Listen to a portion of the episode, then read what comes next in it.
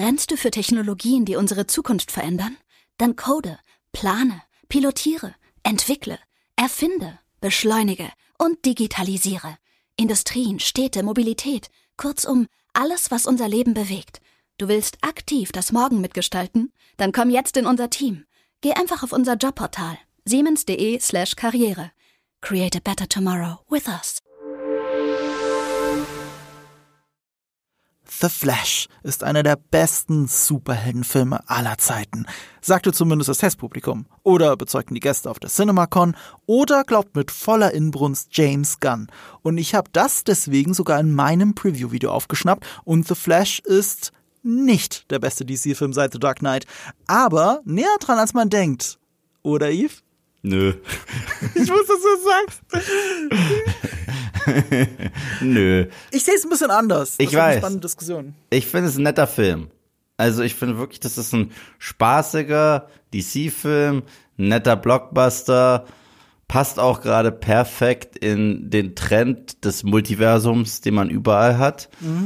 Vor knapp zwei Wochen kam ein Film raus, der das so viel besser gemacht hat. Das ist ein bisschen das Problem tatsächlich. Also, also ich, ich glaube aktiv, meine Bewertung des Films wurde gerade am Anfang stark dadurch getrübt, dass ich nur eine Woche vorher den aktuell bestbewerteten Film auf Letterboxd gesehen habe. Ja, Across the Spider-Verse. Ja. Und ähm, ich bin ein, wir haben ja häufig dieses Gespräch, ich bin ja ein großer DC Comics Fan und DC generell Property Fan. Und hier haben wir einen Film, der eine fast ähnlich turbulente Produktionsgeschichte hat wie Alien 3. Also wenn du überlegst. Na, na, na, na. Nein, nein, nein, nein. Alien 3. Äh, es, ich habe mich jetzt aus dem Fenster gelehnt. Das ist weit aus dem Fenster gelehnt. Aber ich meine, wie viele Drehbuchautoren, wie viele Regisseure äh, mal angedacht waren, das zu machen, Mhm. wie häufig nichts draus wurde. Das ist schon, das, ist schon eine Nummer. Das ist eine Nummer, aber anders als bei Alien 3. Und ich kann nur an dieser Stelle wieder unseren Alien 3 Podcast empfehlen, der sowieso tatsächlich einer der beliebtesten Podcasts der letzten Monate war, den ich eh schon gehört habt. Ähm, über den kaputtesten Film der Filmgeschichte. Der große Unterschied ist, bei Alien 3 war während dem Dreh schon alles im Arsch und alle wollten sich gegenseitig umbringen und auch die, mit der Post-Production wollte der Regisseur nichts mehr zu tun haben. Und bei Flash hast du halt eine 10-Jahres-Spanne, je nachdem, ab wann du rechnest. Aber ab Punkt XY hat Annie Muschietti gemacht, was er machen wollte. Und am Ende ist nur James Gunn noch dazugekommen. Sie haben ein paar Szenen dazu gedreht. So, das ist alles. So, also für den eigentlichen Film. Es gibt viele Filme in der Filmgeschichte, die jahrelang in Produktion waren, wo sehr viel sich verändert hat im Vorfeld bei den Autoren, bei den Regisseuren. Das ist nicht ungewöhnlich für ein Projekt, das halt einen dreistelligen Millionenbetrag verschlingen wird. Ja. Und hinzu kommt, dass das der letzte Film, nein, ist es gar nicht. Unser warten noch Aquaman 2. Der, der drittletzte. ja.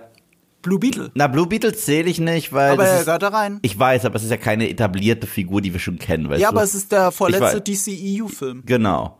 Und aber dieser Film hat sich ja ein bisschen sehr auf die Fahne geschrieben, der Reboot-Button zu sein fürs DCEU zum DCU. Das, äh, Das ist nicht richtig. doch, das hat Das sogar. sagen wir jetzt. Das sagen wir jetzt. Er war vorher der Reboot-Button für das DCEU. Genau, genau, genau, genau. Okay, fair, fair. Und nachdem ich den Film gesehen habe und auch wie er ausgeht, muss ich sagen, ist es wirklich? So, ist er es wirklich? Ja, nein, ich weiß es nicht richtig. Also, ich weiß es nicht. Gesagt, er war es ja nie wirklich. Und, und du hast recht, im Spoiler-Part werden wir das besprechen müssen, warum es wahrscheinlich nicht ist. Äh, also es wird einen dicken Spoiler-Part geben, aber wir werden jetzt äh, in dem ersten Teil dieses Podcasts natürlich spoilerfrei darüber diskutieren, was den Film so stark macht, was ihn vielleicht beim Publikum, äh, beim Testpublikum vor allem so stark gemacht hat und warum er trotzdem vielleicht auch nur nett ist. Ja. Ja, und man darf halt auch nicht äh, vergessen, der Film basiert sehr lose auf einem der beliebtesten Comic-Events aller Zeiten, The Flashpoint. Ist ja so ähnlich, das ist das, was für die X-Men, X-Men Days of Future Past ist. Und äh, der hat ja auch damals tatsächlich, das war ein echter Reboot-Button für die DC Comics. Das heißt, die DC Comics waren danach nicht mehr die gleichen. Die äh, wurden dann umgeändert, ich glaube sogar durch die New 52s. Ja. Es waren dann so sehr viele neue Adaptionen und The Flashpoint ist so dieses ausschlaggebende Event. Ganz, ganz, ganz, Mhm. ganz toller Comic, aber es ist halt auch ein richtiger Wälzer, Mhm. wenn du dir den als Graphic Novel holst. Äh, empfehle ich sehr für alle äh, DC Comic Fans da draußen oder DC Fans oder Flash Fans. Also ist alles mit drin, was man irgendwie mag. Auch ganz tolle Ideen. Und rückblickend kann man sagen, und das ist natürlich der äh, kleine DC-Fan in mir, ähm, vor langer Zeit, und zwar im Jahre 2015, als Batman v Superman in die Kinos kam. Ein Film, für den du und ich ein Herz haben. Richtig? Äh, ja, klar. Ja. Also tatsächlich, also boah, vor allem mit der Zeit. Ich Ja. hab beim, beim ersten Gucken, als ich aus der Presseerfüllung rausgegangen bin, habe ich viel mit den Augen gerollt. Und äh, mit den Jahren ist das einer der wenigen DCEU-Filme oder überhaupt der wenigen Comic-Filme der letzten zehn Jahre, die ich jederzeit wieder gucken kann. Der wird immer besser für mich. Der wird immer besser. Wie ein, der ist wie ein guter Wein. Genau. Und dieser Film hat ja damals schon gezeigt, dass Zack Snyder ähm, macht zwar sein eigenes Ding und wie Snyder willst du sein, ja. Aber auf der anderen Seite sieht man auch ganz klar, dass er diese äh, Comics liest auch. Also das siehst du. Ähm, von Einstellungen, da ist The Dark Knight Returns drin, da ist äh, sehr viel drin. Und er hat damals gesagt, dass wenn seine Vision so weitergeht, wie er sich das vorstellt, was ja alles nicht der Fall ist, würde auch sehr gerne The Flashpoint tackeln. Und ursprünglich war das sogar der Working Title für den Flash-Film. Ja, genau. Und deswegen weine ich immer noch diesem Film hinterher tatsächlich. Ich glaube, den Film, den wir gekriegt hätten, der wäre sehr aufgeblasen gewesen, so ein bisschen wie dieser Snyder Cut oder der Ultimate Cut von Batman v Superman oder der finale Cut von Watchmen. Ich wäre aber total dabei gewesen, weil ich mag das auch so. Das ist halt nichts, was du dir so regelmäßig anschaust, aber dann nimmst du dir mal wirklich einen Nachmittag und drückst dir dann die vier Stunden und ich wäre total dabei gewesen. Und eine entscheidende Sache, die äh, halt äh, damals schon interessant für mich war, bevor wir jetzt rübergehen in The Flash, war ja, waren ja die Casting-Entscheidungen. Und ähm, das habe ich schon mal in einem anderen Podcast erwähnt. Ich weiß nicht mehr in welchem. Ähm, Thomas und Martha Wayne wurden noch nie so prominent besetzt. Das hast du hier schon mehrmals erwähnt. Habe ich hier schon erwähnt, ja, genau. Aber sag's ruhig nochmal. Thomas und Martha Wayne wurden noch nie so prominent besetzt wie in Batman wie Superman, obwohl Martha Wayne nicht ein Satz spricht und Thomas Wayne nur ein legendäres Wort von sich gibt, Martha. Ja. Und das waren Jeffrey Dean Morgan und Lauren Cohen, äh, auch bekannt als Maggie und Negan aus The Walking Dead. Und äh, wer The Flashpoint kennt, weiß, dass diese beiden Figuren sehr, sehr, sehr, sehr, sehr, sehr wichtig werden für, äh, ähm, für die Entwicklung der Story.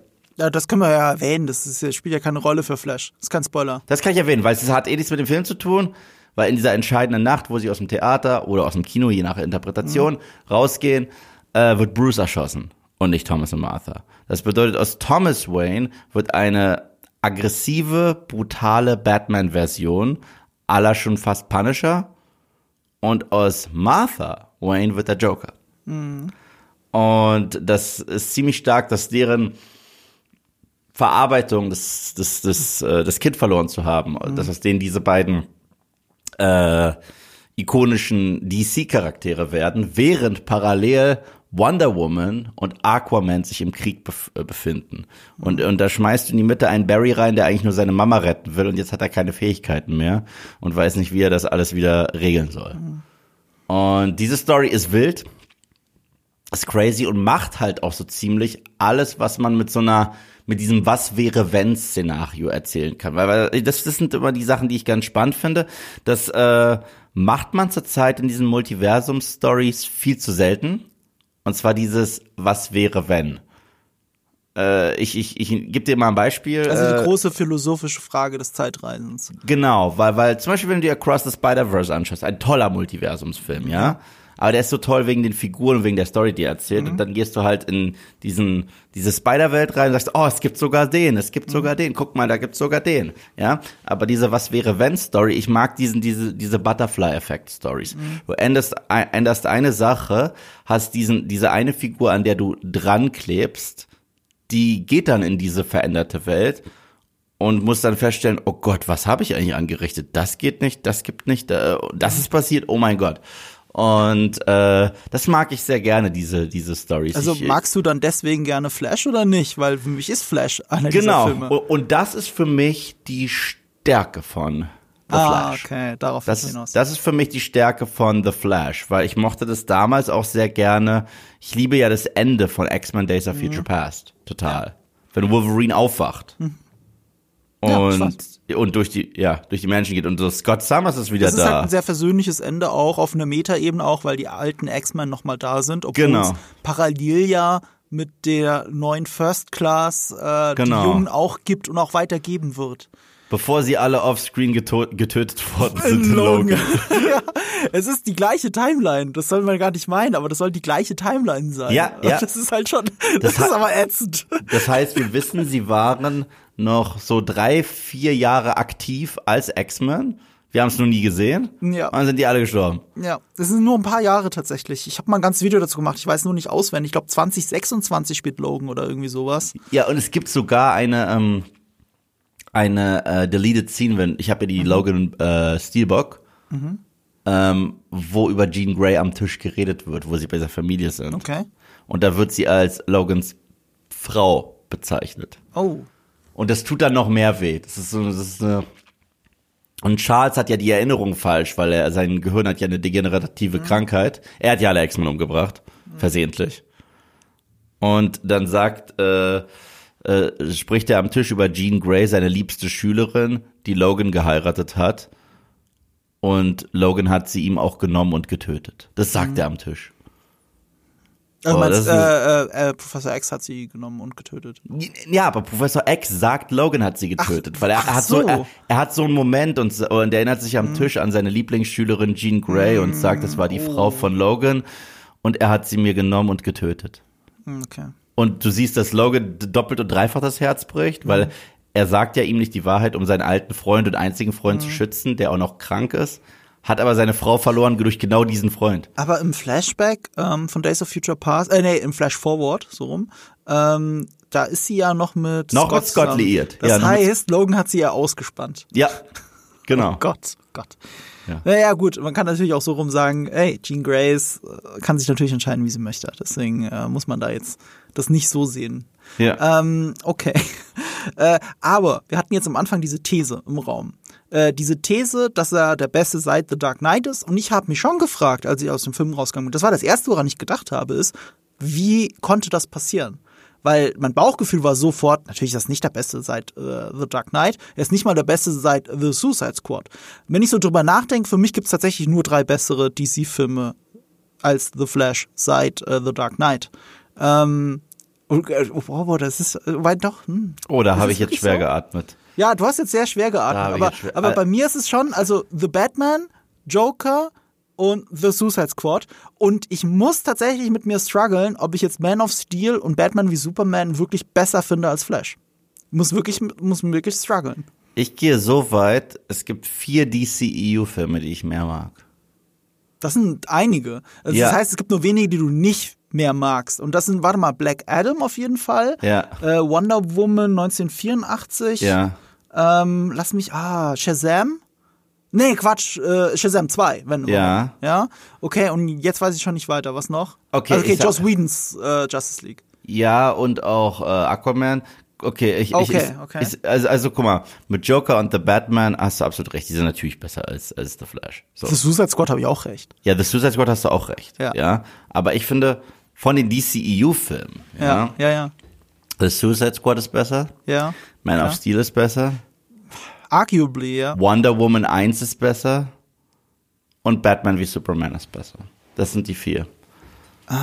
Ich struggle mit mir bei Man of Steel und bei Batman wie Superman.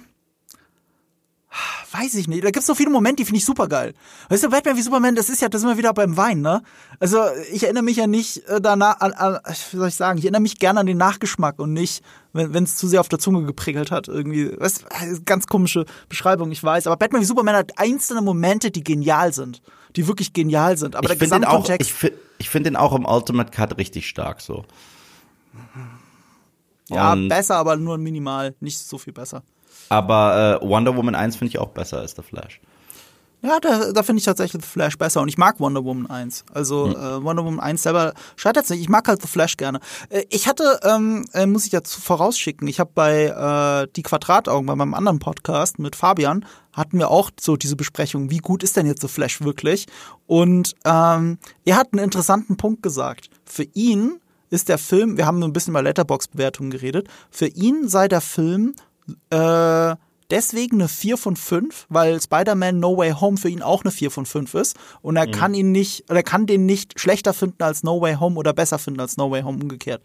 Und das fand ich einen validen Punkt, weil wenn ich so drüber nachdenke, Spider-Man No Way Home wirkt für mich halt sehr nach, wegen sehr emotionalen Momenten mit den Figuren.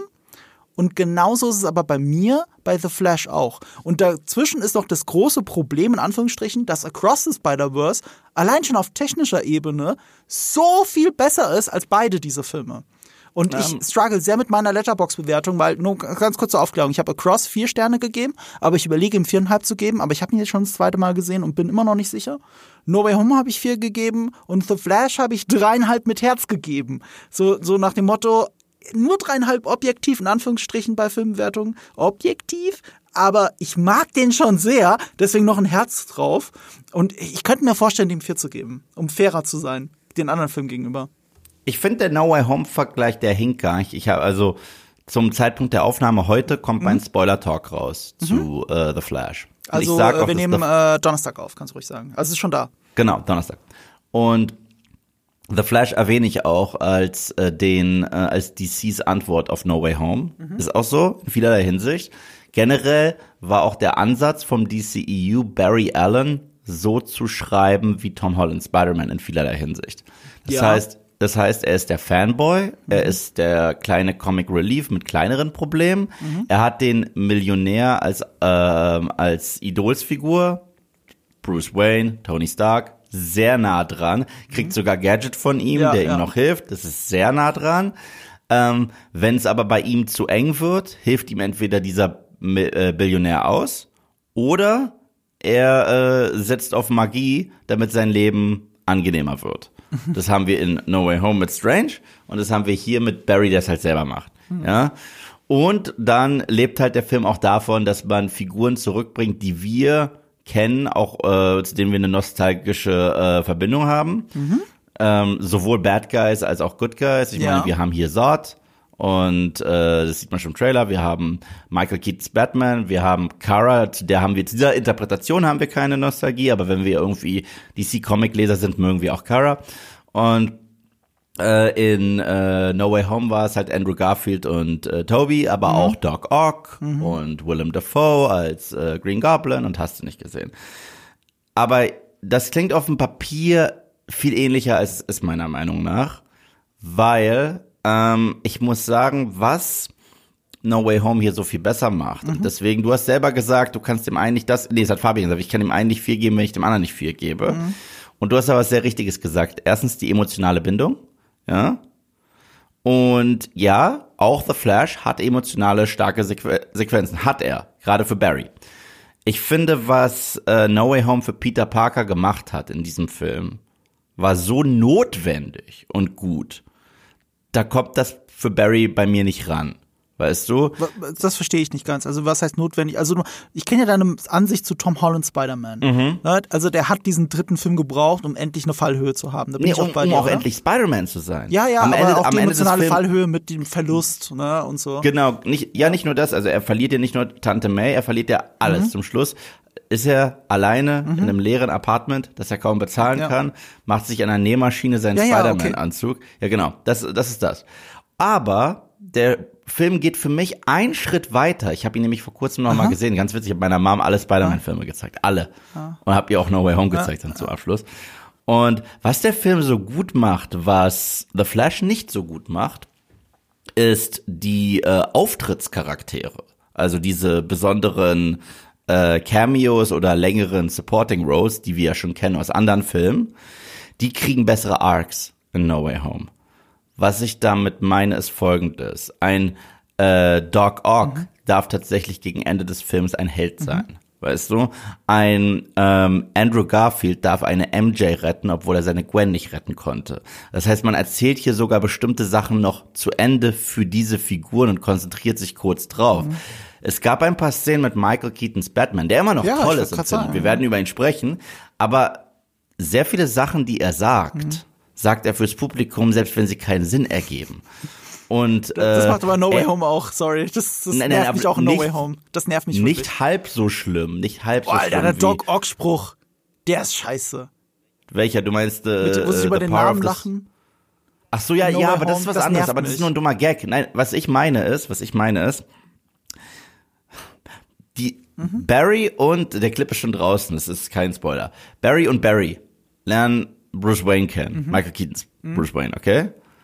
und finden dann auch heraus, dass er Batman ist. Mhm. Am Tisch. Mhm. Und trotzdem zieht er sich danach seinen Anzug an und sagt in die Kamera, I'm Batman. Und ich, wem sagst du das gerade? Die wissen das. So, wem? Wem hast du das gerade, wem hast du das gerade gesagt? So. Ja, ich weiß, was du meinst. Das ist schon ja. sehr für einen Trailer, aber in dem Moment ist es ja auch wirklich, er war bis dahin nicht mehr Batman. Ja, okay. Aber, aber das ist ein Batman. Aber es ist ein Metaspruch, keine Frage. Es, äh, Weil ja, Michael Keaton ist der Typ, der I am Batman gesagt hat. Das ist einfach weiß. das Erste, was er sagt. Ich weiß, aber die schon. Sache ist die, ja, ich, ich verstehe das. Michael Keatons Batman ja. ist toll im Film mhm. und es ist so, als wenn er diesen Anzug nie ausgezogen hätte und er ist halt auch immer noch super in der Rolle. Ja. Aber seinem Charakter wird entwicklungstechnisch nichts Neues hinzugefügt. Meiner Meinung nach. Und wenn ich mir dann Andrew Garfield anschaue, der eine MJ fängt, wo er seine Gwen nicht fangen konnte, weint und sie fragt, geht es dir gut? Äh, nee, er, sie fragt, geht es dir gut? Und sie sagt, ja, geht's dir gut? Und er Tränen kriegt und wir auch erfahren, wie es ihm eigentlich ergangen ist. Ah. Nach Amazing Spider-Man, dass mhm. er selber erzählt, mhm. ey, ich bin bitter geworden, habe meine Schläge nicht mehr äh, mhm. unter Kontrolle. Wenn wir nochmal Toby hören, der über mhm. seine äh, existenzielle Krise spricht und so weiter, da wurde was weitererzählt mhm. für beide Figuren, für Toby mhm. und für Andrew. Das habe ich hier bei Michael Keaton nicht wirklich. Du hast auf jeden Fall nicht Unrecht. Ähm, ich würde ein paar Sachen dagegen halten. Es wurde, finde ich, nicht weitererzählt, aber hat seinen eigenen Arc. Und wenn eine Figur einen eigenen Arc hat und er hat einen eigenen Arc, Supergirl hat einen eigenen Arc, das alleine reicht mir da schon. Äh, du hast aber recht, bei den, bei den anderen wird auf einer Metaebene was zu Ende erzählt. Andererseits bei Tobey Maguire wird gar nichts erzählt. Also, also Tommy McGuire's Figur ist ja wirklich nur der, der da steht und doof grinst. Und, und das macht, das macht es ja auch fast wieder so gut. Aber bei Andrew Garfield wird was zu Ende erzählt, das stimmt. Ähm, da müssen wir im Spoiler-Part drüber reden. Ich glaube, das können wir gar nicht an der Stelle vertiefen. Ähm, aber ich sehe deinen Punkt. Äh, ich ich finde schon, dass er auf emotionaler Ebene mich teilweise anders abgeholt hat einfach als No Way Home und ich habe ein Publikum gesehen und das jetzt wieder, um auf diese These zurückzukommen, warum kam der beim Testpublikum so gut an? Weil unzweifelhaft hat das Testpublikum von Warner schon seit einem Jahr gesagt, das ist der beste Film seit The Dark Knight. Also DC-Film, nicht DC-EU-Film, sondern DC-Film. Der kam beim Testpublikum besonders gut an. Und ähm, wir saßen beide ja in der Fan-Preview von Moviepilot und Filmstarts. Das war in München, sogar moderiert habe. Dass du moderiert hast. Und dich an und dich sogar im Publikum angesprochen habe. Ich weiß nicht mehr mit welchem Witz, aber irgendwas habe ich gesagt. Äh, ja, irgendwas hast du, ich weiß es auch nicht mehr, aber es war lustig. Und du hast neben mir gesessen und äh, wir haben Popcorn geteilt, wie ein Liebespaar, und äh, haben den geschaut. Und unschöne Witze habe ich gerissen neben dir. Sondern das Ding ist halt, wir sitzen ja beide viel in Fan-Previews. Ja. Also, ne, also nicht nur, wir sitzen nicht nur in Pressebesprechungen, wir sind auf Premieren, wir sind auf Fan-Previews, wo auch Fans hin können. Und ich habe selten so viel Szenenapplaus gehört und gesehen wie da. Und ja. ich war auf einigen, äh, äh ich weiß, ich war auch bei Guardians of the Galaxy und sowas, ne? Also wirklich, wo Leute abgegangen sind. Aber, aber der hier war nochmal so eine andere Ebene von, äh, ähm, wie soll ich sagen? Also kennt, kennt ihr diese Videos da draußen von äh, Avengers Endgame, wenn der Saal komplett abgeht, weil, weil diese Portale mm. sich öffnen? Das hat nicht, also nur von der Reaktion des Publikums in dieser Fan-Preview hatte ich das mehrmals gesehen an verschiedenen Stellen. Und das hatte ich so noch nicht erlebt. Ich finde nicht, dass der Film deswegen jetzt so gut ist, an diesen Stellen wie jetzt unbedingt Avengers Endgame an dieser Stelle. Mhm. Aber, aber, aber allein diese Reaktion. Und ich hatte schon das Gefühl, dass der Saal sich selber so gegenseitig aufgepeitscht hat, dass es funktioniert hat. Wenn, wenn wir dann rausgegangen sind, wir haben ja mit euch da draußen, die da mit dabei waren, geredet. Und auch mit Arbeitskollegen, die dort waren, geredet. Und ich habe so zwei Meinungen gehört, zwei Grundmeinungen. Das eine war, war okay. Und die andere Grundmeinung war, der war fantastisch. Der war wirklich fantastisch. Also wirklich euphorisch as fuck. Und äh, das fand ich wirklich interessant zu sehen, weil ich bin da irgendwo so dazwischen. Zwischen, es gibt Momente, die sind fantastisch, es gibt Sachen daran, die finde ich fantastisch, aber insgesamt ist es halt eher ein guter Film, der durch diese fantastischen Momente irgendwo nochmal so draufgehoben wird. Und du bist noch so ein bisschen down to earth geblieben und ja, ist halt nett. Ne? Also, ja, also, also, also ich finde, auf jeden Fall können wir uns einig sein, es ist kein schlechter Film. Nee, auf es gar keinen Fall. Es ist definitiv kein schlechter Film. Ja. Also äh, erst recht, was wir so in letzter Zeit auch geboten bekommen haben mhm. an cinematischen Exkrementen. Äh, das ist, das, das ist, das ist wirklich, das kannst du damit nicht mhm. einreihen. Das ist ein Fan-Pleaser in vielerlei Hinsicht. Mhm. Das ist in vielerlei Hinsicht dieser spaßige Eskapismus, der manchmal in letzter mhm. Zeit so ein bisschen abhanden geht. Gleichzeitig ist er mir auch etwas zu lang, muss ich sagen. Ich finde, er hätte nicht zweieinhalb Stunden sein müssen für die Geschichte, die er erzählt. Ich finde tatsächlich für die Story schon. Aber mhm. er fühlt sich trotzdem gezogen an. Weißt er fühlt sich gezogen an, aber genau aufgrund von den Sachen, die ich gesagt ja, hätte. Wenn ja. er dann, wenn er dann äh, Michael Keaton noch mehr gegeben hätte, mhm. wenn er dann Kara noch ein bisschen mehr Figurenzeichnung gegeben mhm. hätte, wenn er, was weiß ich, aus diesem Multiversumskonzept mhm. noch mehr gemacht hätte, weil ich habe das Gefühl, wir haben ein Szenario, das wir da mhm. sehen und mhm.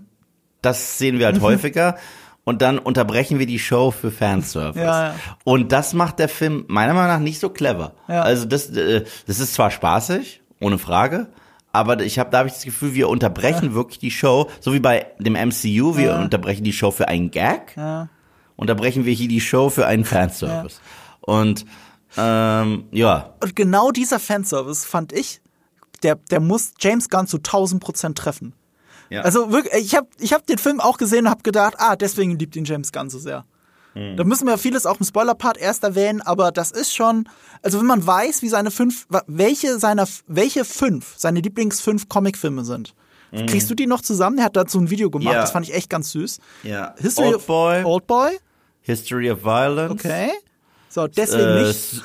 Hä? Deswegen, also das sind nicht die zwei, das wegen denen die, er das sind definitiv so nicht die zwei. Deadpool. Deadpool 1. Ja. Ja, Deadpool, nee, er sagt sogar Deadpool 1 und 2. Aber also er, hat, er, er, hat den Einser jetzt reingewählt, ja, aber findet beide gleich gut. genau, Christopher, Christopher Reeve Superman, der erste, der erste Richard Donner ja. und Into the Spider-Verse. Und ja, und das sind die Punkte. Auf, Into ja. the Spider-Verse, dieses Mentoren- und Multiversumsverhältnis, das finden wir da drin wieder.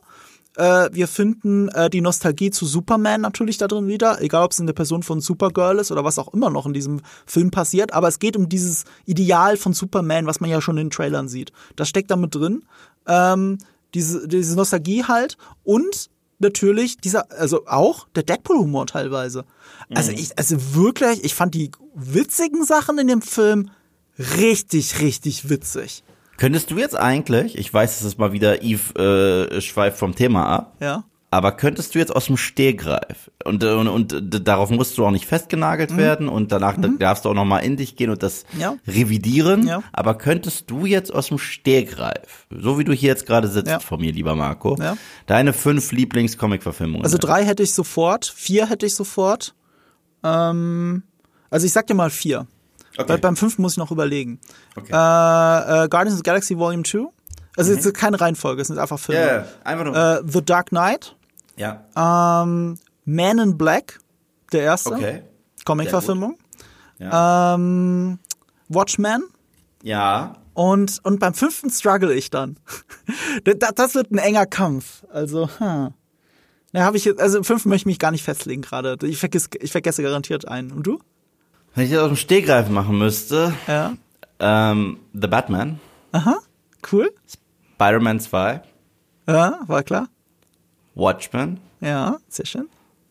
Ähm, Guardians of the Galaxy Volume 3. Oh! Ja.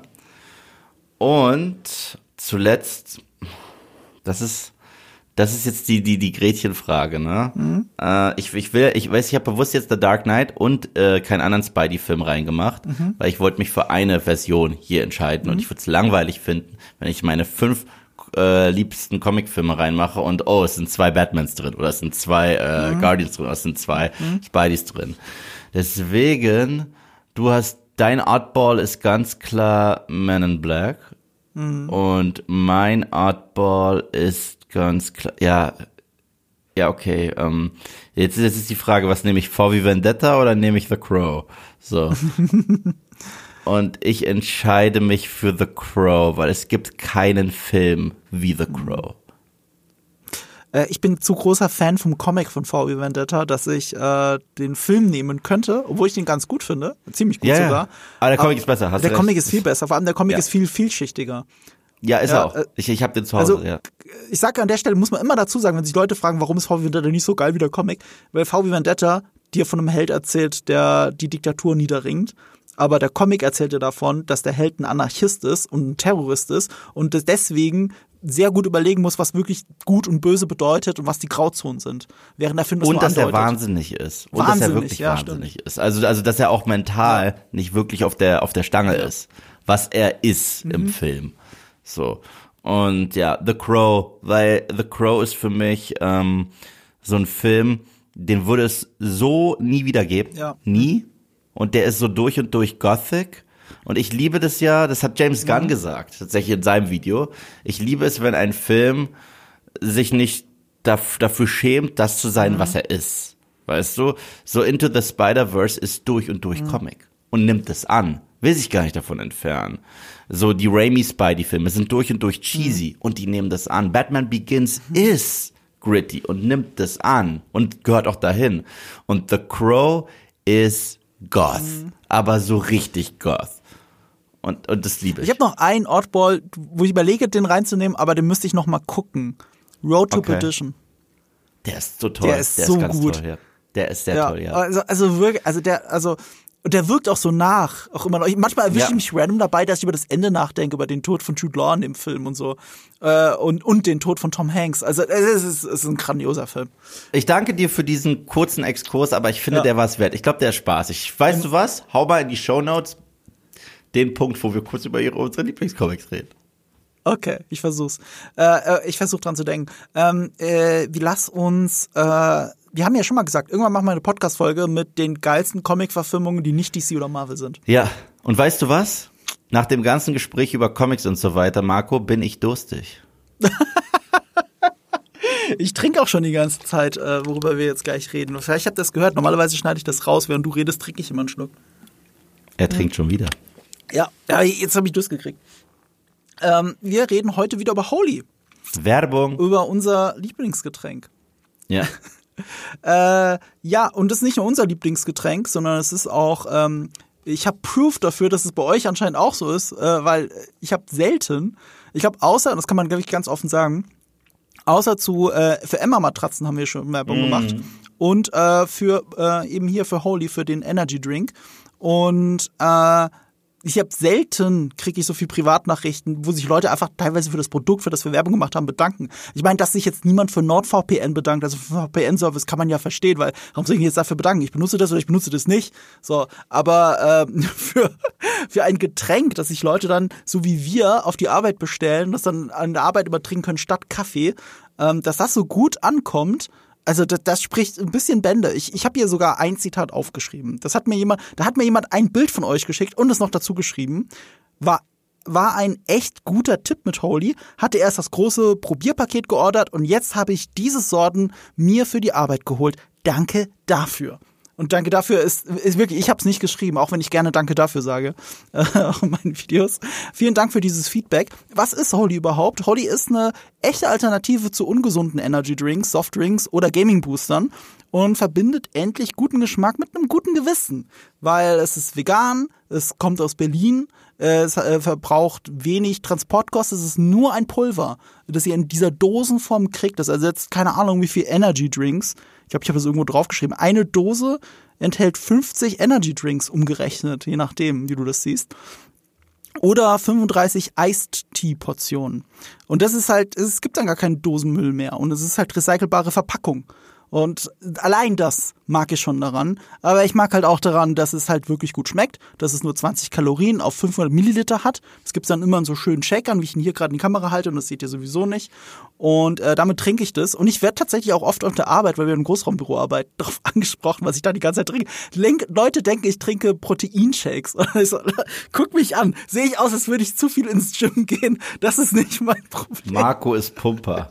Obwohl, obwohl es gab eine kurze Phase in deinem Leben, wo du Ja. ins Gym gegangen bist und alle Ja. zwei Sekunden Ani zitiert hast. Das ist wahr. Ich Ja. liebe, liebe diesen The von ihm. Pump. Ich weiß nicht mehr, was, was, was genau du gesagt hast, aber ja. Äh, I feel the pump. Aber, aber, aber. I feel like coming every day, coming in the morning, coming in the afternoon, coming in the evening. My muscles are like, they're like my babies. Yeah. Du erinnerst mich dran, dass ich mal wieder ins Gym muss. Ich war jetzt echt seit Wochen, nicht Monate schon nicht mehr. Und ich habe es mir tatsächlich in, in, in äh, meinen Kalender geschrieben für morgen. Aber Wenn du das nächste halte. Mal in Berlin bist, machen wir Sparring. Oh nee. Immer wenn das Freunde mit mir machen wollen, liege ich danach tot auf dem Boden. Ja, ist auch gut. Gehst du denn echt noch ins Gym? Zurzeit bin ich ein faules Stück. Ich wollte gerade sagen, das hätte ich doch mitgekriegt. Aber ich, aber ich habe ich hab ja so brutal abgenommen, deswegen. Ja, Ich glaube, ich habe mittlerweile 50 Kilo runter. Ja, äh, eben, also äh, Gutes dafür auf jeden Fall. Äh, ja, und dabei kann tatsächlich eben Holy auch helfen, weil das eben, weißt du, wenn du das Bedürfnis hast, immer Softdrinks zu trinken und du trinkst aber stattdessen das und eisgekühlt schmeckt es halt fantastisch, vor allem besser, als wenn ihr es nur mit normalem Wasser trinken würdet, ähm, dann sind da ja, wie gesagt, nur 20 Kalorien auf 500 Milliliter in der Energy-Version und das ist halt, äh, das ist gut verträglich. Das ist, glaube ich, ein bisschen mehr als ein Kaffee. Und ich trinke es mittlerweile viel statt Kaffee. Also äh, es geht. Es ist auch kein Taurin drin, also es ist nicht Energy Energy, nicht dieses ungesunde Zeug, das ja irgendwann das Zittern anfängt, sondern es ist halt nur Koffein drin. Ja. Und es ist halt auch mega erfrischend, jetzt gerade wo es heiß draußen wird. Also es ist Absolut. Es ist, es ist also für alle, die denken, es ist jetzt ein Kaffeeersatz und so weiter. Nein, es ist halt auch so, es ist halt auch ein Softdrink-Ersatz. Also es ist wirklich super, super lecker und ich sage es so häufig, aber Coconut Blueberry ist so mein Jam. und nachdem ich Ja. die, den das letzte Mal äh, erwähnt habe, habe ich jetzt noch mehr Coconut Blueberry. Hat ja der liebe Max hat ja noch mehr davon geschickt, ne? Und, das, und das, deswegen erwähne ich das immer so ga, gar nicht eigennützig, dass, dass, ich, dass ich so krass auf diesen äh, Geschmack stehe. Aber tue ich einfach. Also ich habe wirklich, äh, ich, ich habe auch letztens diesen, diesen Kaktusgeschmack gekostet, den finde ich auch gut. Ähm, Äh. den trinkst du gerade. Ich trinke den gerade, Cactus Camel. Der ist auch lecker, der ist wirklich lecker. Der ist echt gut. Kaktusfeige ist das in Wirklichkeit. Mein Jam bleibt trotzdem Coconut Blueberry. Damit will ich gar nicht über die anderen Sorten meckern, weil die fand ich auch lecker. Aber ich habe einfach so meins gefunden. Ich, ich war ja mehr so in diese Mango-Maracuja-Richtung, Ananas-Richtung wie Fruity Frog zum Beispiel. Das ist auch immer noch eine meiner Lieblingssorten. Und ich fand Citrus Cobra erst nicht so gut. Und dann habe ich aber gemerkt, wenn du Citrus Cobra schön in den Shaker machst und den Shaker dann eine halbe Stunde ins Gefrierfach legst, dann schmeckt das fantastisch. Dann ist das, glaube ich, meine neue Lieblingssorte für den Sommer. Generell finde ich, äh, schmecken die kalt noch ein bisschen geiler. Jetzt, jetzt, jetzt gerade so, wenn wenn wenn wenn, es warm draußen wird, ist es halt auch wahnsinnig erfrischend. Ja.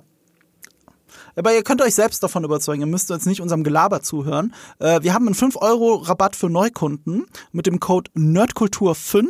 Den findet ihr aber auch in der Videobeschreibung. Dann könnt ihr zum Beispiel das Probierpaket mit vielen verschiedenen Sorten, äh, könnt ihr dann für 13,99 bestellen und dann könnt ihr gucken, welche Sorte in euch eigentlich am besten gefällt. Und weil das so gut ankam, haben wir nicht nur jetzt einen Code für Neukunden, sondern auch einen für Bestandskunden. Nämlich äh, 10% auf eure nächste Bestellung mit dem Code Nerdkultur.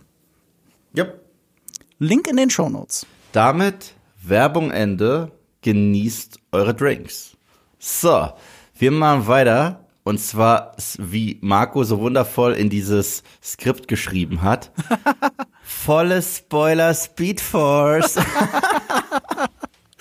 Volles, volles Mensch, Speedforce, du ja. bist mir ja ein Halunke.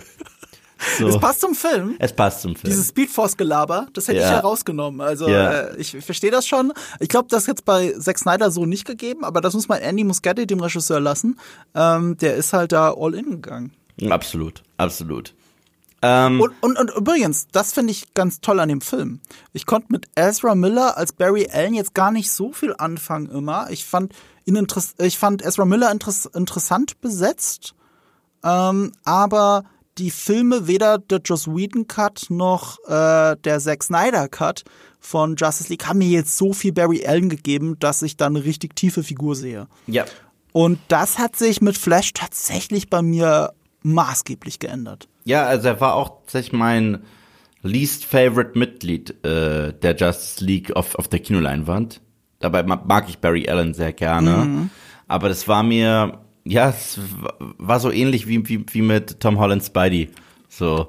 Ja. Und äh, da hat mir auch, mir hat die emotionale Tiefe gefehlt. Die ich bei allen anderen Mitgliedern hatte. So, wirklich bei allen. Von Wonder Ja. Woman, so gab es Aquaman, äh, Cyborg. Im Zack Snyder Cut. Ja, es war, es war äh, so und Batman und Superman ist eh klar. So.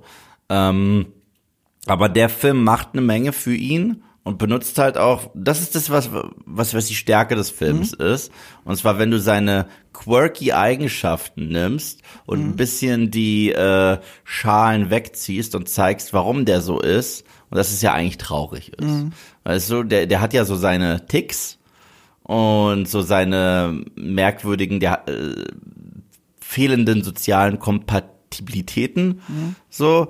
Äh, und wenn du siehst, ja, der ist aber ohne Eltern aufgewachsen. So ziemlich. Also der hat seine Mama verloren. Und sein Papa ist in den Knast gegangen. Und der hat keine Freunde. Das wurde bisher alles so als Joke, Joke, Joke, Joke, Joke genutzt in äh, Justice League. Und hier geht man so den Extraschritt und sagt, ja, es ist irgendwo lustig, wenn du diesen Typen auf der Straße triffst aber es ist ja ein sehr einsames Leben. Und, ist, und, und das ist die Stärke. Das ist die Stärke, wenn es um Barry Allens Charakterzeichnung geht. Aber gleichzeitig sitzt hier auch der Humor häufig. Also ich fand diese ganze Eröffnungsszene, wo er sich dann ein Sandwich holen will, während Bruce Wayne ihn schon anruft, fand ich super.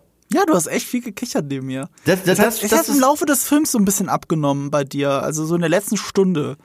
Ja, aber das sind, aber das sind halt auch die Sachen, die ich in meinen Comicfilmen so mag. Ich mag dieses Alltägliche, weißt du, zeig mir einen Peter Parker, der Pizza ausliefern muss. Hab die Eier, einen Spider-Man-Film damit zu beginnen. Nicht, dass Peter Parker irgendwie gegen Schurke Nummer 80 kämpft, sondern dass er Pizza ausliefern muss. Weil es ist lustig, aber es ist auch charakterzeichnend, weil Peter Parker kämpft privat ums Überleben mit, mit diesen Jobs. Across the Spider-Verse macht das auch. Genau, genau, geil. ja. Das Wir ist ja auch nicht, beides. Ja, das Der- sind ja auch nicht die Spidey-Filme, mit Ja. denen ich Probleme habe. So. Ja. Und äh, so ähnlich hatte ich das Gefühl bei The Flash. Mhm. Wir fangen an mit dem Typen, der eh seine sozialen Ticks hat, schnell noch ein Sandwich essen muss, das er ja auch braucht, um als Barry zu funktionieren. Das heißt, es ist gleichzeitig lustig, aber es ist auch charakterbezeichnend.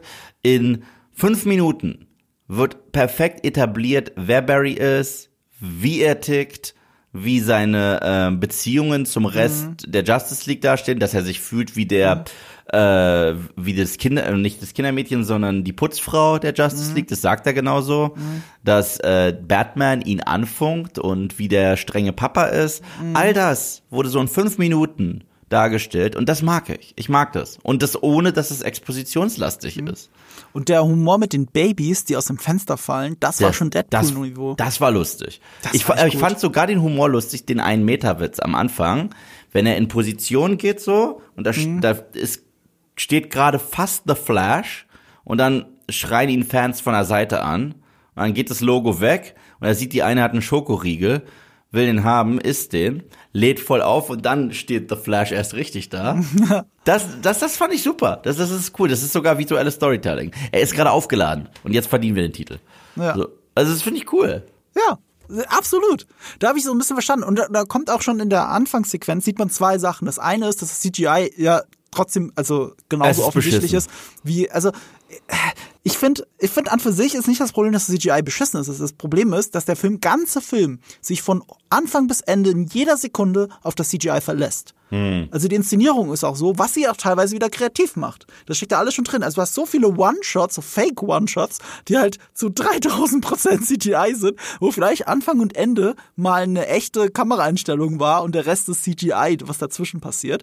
Und äh, das ist zwar interessant aufgelöst, ob visuell, das kann einem auch einem James Gunn besonders gut gefallen, dass er jemand so kreativ ist, aber es ist halt schon, äh, sie verlassen sich halt drauf und man sieht es halt. Und irgendwann gehen sie so all in, dass sie sagen, okay, es sieht jeder Mensch, äh, der da 3D animiert ist, sieht uncanny aus, also zu echt und gleichzeitig, also oder würde uncanny aussehen, zu echt und gleichzeitig so fake. Dann machen wir es lieber noch ein Stück mehr fake. Also, also irgendwann, wenn er durch diese äh, Time Force, ist es dann Time Force? Nee, ist trotzdem Speed Ist es Force. trotzdem Speed Force. Wenn er durch diese äh, Zeit reist mit der Speed Force, dann, dann alles, was er dann sieht, sieht nur noch aus wie ein PlayStation-Modell, um mal dich wieder zu zitieren. Was ich so schade finde, weil die Idee dahinter, dass das ausschaut wie Glaskugeln, Mhm. ja, Glaskugeln und gleichzeitig eine Arena. Mhm. So sieht es ja aus. Das heißt, die visuelle Idee dahinter Mhm. finde ich cool. Ich glaube, gezeichnet sähe das echt geil aus. Gezeichnet in einem Comic Ja. sähe das Oder saugeil in aus. Across the Spider-Verse sähe das echt geil aus. Genau. Aber die Umsetzung an der hapert's krass. Mhm. Also, und, und deswegen, das ist halt das Problem. Da war halt das CGI so dodgy und so, und der Film wurde halt auch dafür unterbrochen, damit Mhm. wir kurz Fanservice haben, dass ich tatsächlich aus der Immersion des Films rausgerissen wurde, Ja. obwohl der Film genau das Gegenteil von mir haben wollte. Und es gibt, es gibt ein großes Problem, das ich mit dem Film habe. Gegen Ende. Das, da, Mhm. da, da, äh, ich, ich will darauf noch nicht äh, eingehen, aber es gibt ein Problem, das dieser Film hat. Okay. Dramaturgisch. Okay, dann, dann lass uns kurz noch bleiben beim äh, Humor und CGI.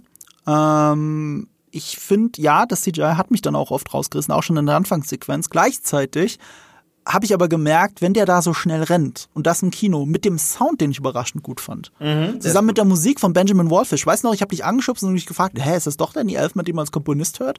Ich hatte selber mein eigenes Video vergessen, wo ich gesagt habe, dass es Benjamin Wolfish ist, der ähm, äh, Blade Runner 2049 mit Hans Zimmer gemacht hat und äh, die It-Filme mit Annie Muschietti. Äh, ich habe vergessen, dass der das war und äh, ich, ich fand den Score zusammen mit den Soundeffekten und dem mäßigen CGI hat aber trotzdem funktioniert, um mich reinzuziehen, wenn Barry Allen losgerannt ist.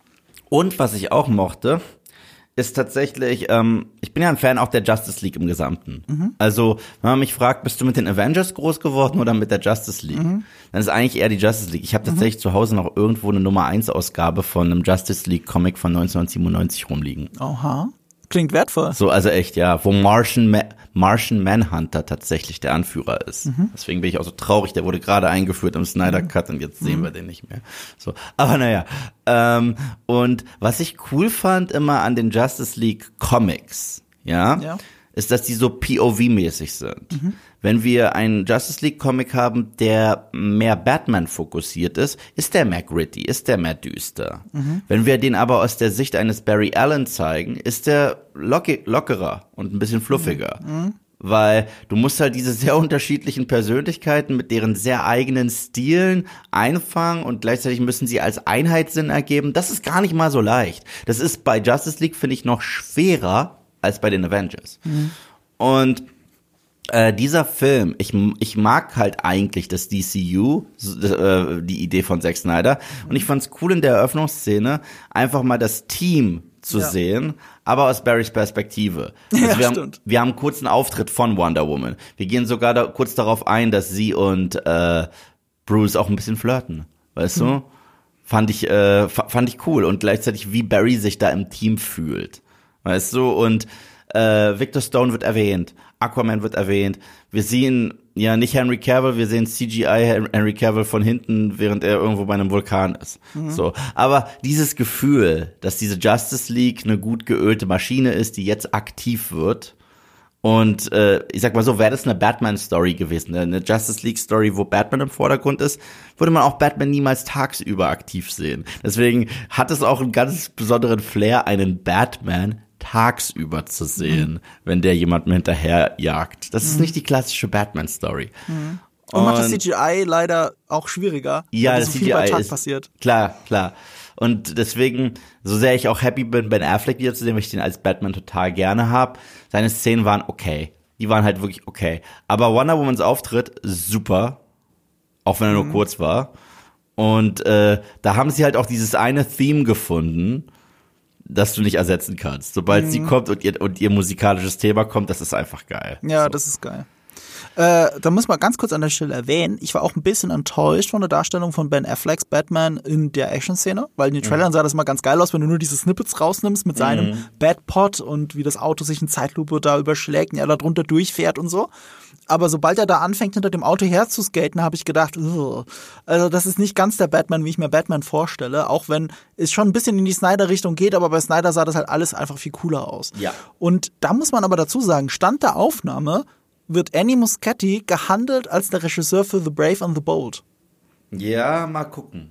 Könnte halt passen, weil James Gunn halt als neuer DCU-Chef halt offensichtlich großer Fan dieses Films ist. Äh, und dass er dann Annie Muschietti anbietet, diesen Batman-Film zu realisieren, klingt erstmal super, aber wenn man dann The Flash gesehen hat und diesen Batman gesehen hat in Action, in Live-Action, weiß ich nicht, ob das jetzt das aller, aller passendste wäre. Na, darfst halt auch nicht vergessen, wie ich gerade gesagt habe, es ist in erster Linie trotzdem ein Flash-Film. Das heißt, der ganze Film ist auch eher inszeniert wie ein Flash-Film. Aber wenn ich dann überlege, was er mit Pennywise gemacht hat in den It-Film, da kann er geil mit Silhouetten spielen. Da kann Okay, er geil. stimmt. Und, und, und also ich mochte ja den ersten It total gerne. Also und Ja, der ja. zweite It, ich bleib dabei, die haben das Beste gemacht, was man aus der Vorlage machen kann. Okay. Weil, weil, weil, weil, weil das Buch endet scheiße. So. Und auch die TV-Version damals mit äh, hier, äh, wie heißt der? Ah, Legende, Rocky Horror Picture Show, wie heißt der Typ? Äh, Tim, Tim Curry, oder? Tim Curry, genau. Äh, oh, da ist auch der zweite Teil richtig scheiße. So. Äh, und deswegen den zweiten Teil, den wir im Kino bekommen haben, der war voll in Ordnung. Also, wenn du dir das Material anguckst, dann dann Respekt, was du da rausholen konntest. überhaupt. So. Ja, ja, ja, also Muschietti kann schon was, so ist es jetzt auch nicht. Bei Michael Keatons Batman hat es sogar besser funktioniert als bei Ben Afflecks Batman in dem Film, aber auch bei Michael Keatons Batman. Es gab da einen Move zum Beispiel, den ich jedes Mal lame fand, wenn er ihn gemacht hat, wenn er sich hingestellt hat und den äh, Umhang hochgehalten hat, um Kugeln abzuhalten. Ja. Klingt nach einem klassischen Batman-Move, ergibt natürlich super wenig Sinn, weil warum soll eine Kugel nicht einfach, muss ja nicht, selbst wenn der Umhang kugelsicher ist, es ist ein Umhang. Die Kugel fliegt, die prallt da nicht an diesem Umhang ab, sie schiebt den Stoff zur Seite und fliegt trotzdem durch und alle werden durchlöchert. Ich, ich, ich sehe schon dieses How it should have ended. Ich, ich sehe es einfach, wie Batman den Umhang hochhält und alle dahinter sterben trotzdem. Also, das, das macht er halt nicht einmal. Ich glaube, er macht das dreimal in dem Film. Ja. Zwei oder dreimal. Und, weißt du, was spannend ist? Wir haben Ja. davor Across the Spider-Verse erwähnt.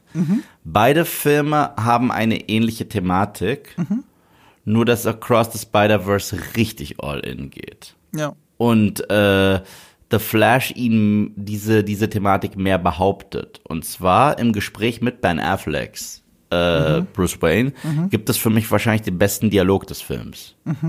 Und zwar, das ist, wenn ähm, Barry die Idee kommt, ich kann ja zurück in die Zeit reisen, um meine Mama zu retten, sagt er, Bruce, ich könnte auch deine Eltern retten. Ja? Und dann sagt Bruce, ich bin der Mann, der ich bin, weil ich meine Eltern verloren habe. Das ist das ist das was diese Tragödie, die ich erlebt habe, hat dazu geführt, dass ich überhaupt Ja. dieser Batman bin, ja? Und das ist ja so ein bisschen das, was Across the Spider-Verse so richtig all in geht. Ein Miles Morales, der sich wehrt gegen dieses diesen Canon-Event. Die, was wäre, wenn sich Spider-Man gegen die Tragödie wehrt, die ihn zu Spider-Man macht? Ja, also er wehrt sich ja quasi gegen das Schicksal, wenn man so möchte. Ja, aber nicht nur, aber nicht nur gegen das Schicksal im Allgemeinen, sondern speziell das Schicksal, das ihn zu Spider-Man macht. Das ist ja noch viel spannender, weißt du? Und Ja, aber äh, aus seiner Perspektive ist er ja schon Spider-Man. Das, Ich- was er ich- verhindert, verhindert nicht, dass er Spider-Man ist. Es verhindert, wie er sich weiterentwickelt. naja, das, da, naja, das Witzige ist, hätte man ihm in Into the Spider-Verse die gleichen Canon-Events gezeigt, hätte er das gleiche mit seinem Onkel probiert. Deswegen.